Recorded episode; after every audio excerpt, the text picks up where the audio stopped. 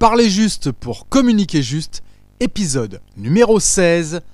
La plupart des entrepreneurs ne sont pas à l'aise à l'oral. Bonjour et bienvenue. Parler juste pour communiquer juste, le podcast pour vous aider à devenir performant dans vos prises de parole. Je suis Silver Durand, speaker, animateur ou maître de cérémonie et surtout coach en prise de parole.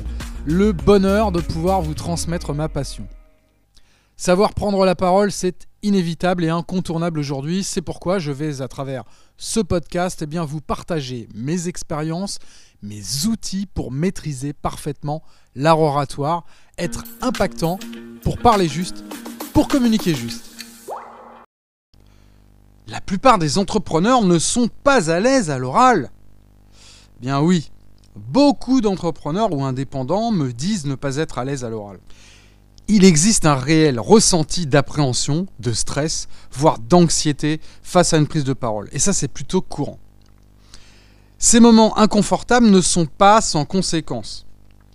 Oui, parce que les prises de parole peuvent être écourtées, voire même évitées. On peut avoir un sentiment amer de ne pas avoir réussi à engager son auditoire. Une difficulté à convaincre qui affecte directement le business et le chiffre d'affaires et puis une insatisfaction personnelle qui peut pousser à perdre confiance en soi. Le mal à l'aise face à la prise de parole est bien réel. Certains se sentent même physiquement incapables de relever le défi. La boule au ventre, la voix, les genoux qui tremblent, les crises de panique qui poussent parfois à utiliser des stratégies pour éviter à tout prix le moment tant redouté. Et pourtant, les situations où les entrepreneurs, vous avez besoin de convaincre, se multiplient. Il est absolument nécessaire de s'exprimer aujourd'hui, de voir se vendre auprès d'un potentiel nouveau client, être capable de parler de son activité, de son entourage, pour euh, créer un réseau, convaincre un prospect de la qualité d'un produit, et il faut aussi, pourquoi pas, persuader des investisseurs que son projet tient la route. Nous avons tous déjà observé quelqu'un dans notre entourage, et puis on a pensé que bah oui, il est tellement à l'aise. Moi, j'y arriverai pas, c'est pas dans ma nature. Et forcément, on se pose la question, mais comment font ces gens si charismatiques, pleins de confiance et qui arrivent à capter leur audience à chacune de leurs prises de parole? Il n'y a pas de secret. Non, juste une méthode. Avec cette expérience, il s'agit d'aider les entrepreneurs et les indépendants d'abord à pitcher leur entreprise avec confiance, à captiver auditoire grâce au storytelling. Il n'existe donc pas de recette miracle, pas de prérequis, chacun est parfaitement capable d'y arriver en appliquant finalement des méthodes assez simples et surtout efficaces. Nous avons tous envie de faire face au regard des autres, d'arrêter d'être tétanisé à l'idée d'être au centre de l'attention, de capter l'attention justement, et puis de devenir passionnant, apprendre à raconter des histoires, devenir la championne, le champion de la réunion, animer des visioconférences remarquables pour toujours vendre plus et mieux. Et oui, savoir parfaitement s'exprimer en public, c'est une compétence inestimable pour les managers et les chefs d'entreprise. Et pas seulement. Alors oui, il existe de nombreux obstacles qui peuvent créer de la peur, empêcher de développer pleinement les compétences et les capacités de présentation. Par exemple, quand on parle devant beaucoup de monde, il faut trouver les mots justes, trouver de l'énergie nécessaire, et là, ça peut ralentir votre initiative. Et vous pouvez reculer devant l'exercice. En même temps, quand on est dirigeant ou manager, on n'a pas le choix. Il est obligatoire de prendre la parole et de devenir orateur ou une oratrice il existe plusieurs étapes avant de devenir un bon orateur ou une bonne oratrice. Si vous les respectez, ça va vous permettre d'affiner vos compétences de présentation. Il y a un ordre à suivre, étape par étape, et ça c'est très important. Il faut penser à tout à temps pour rester connecté et concentré. Il s'agit de réaliser chaque étape de manière qualitative. Trouvez la conviction au fond de vous que vous êtes un excellent orateur ou une excellente oratrice. Ensuite, avec le sujet abordé, vous allez vous poser simplement la question, mais qu'est-ce que je veux vraiment dire aux gens? Qu'est-ce que je pense être le plus important? Vous devez trouver l'angle d'attaque original pour faire passer votre message. Et il vous sera forcément plus facile d'attirer l'attention de votre public. Parlez de ce qui est vraiment important pour vous. Vous arriverez à structurer votre discours de manière beaucoup plus fluide. Surtout lors de vos prises de parole, vous devez parler avec vos tripes. C'est votre discours qui vient du fond de vous et à savoir surtout de vos convictions.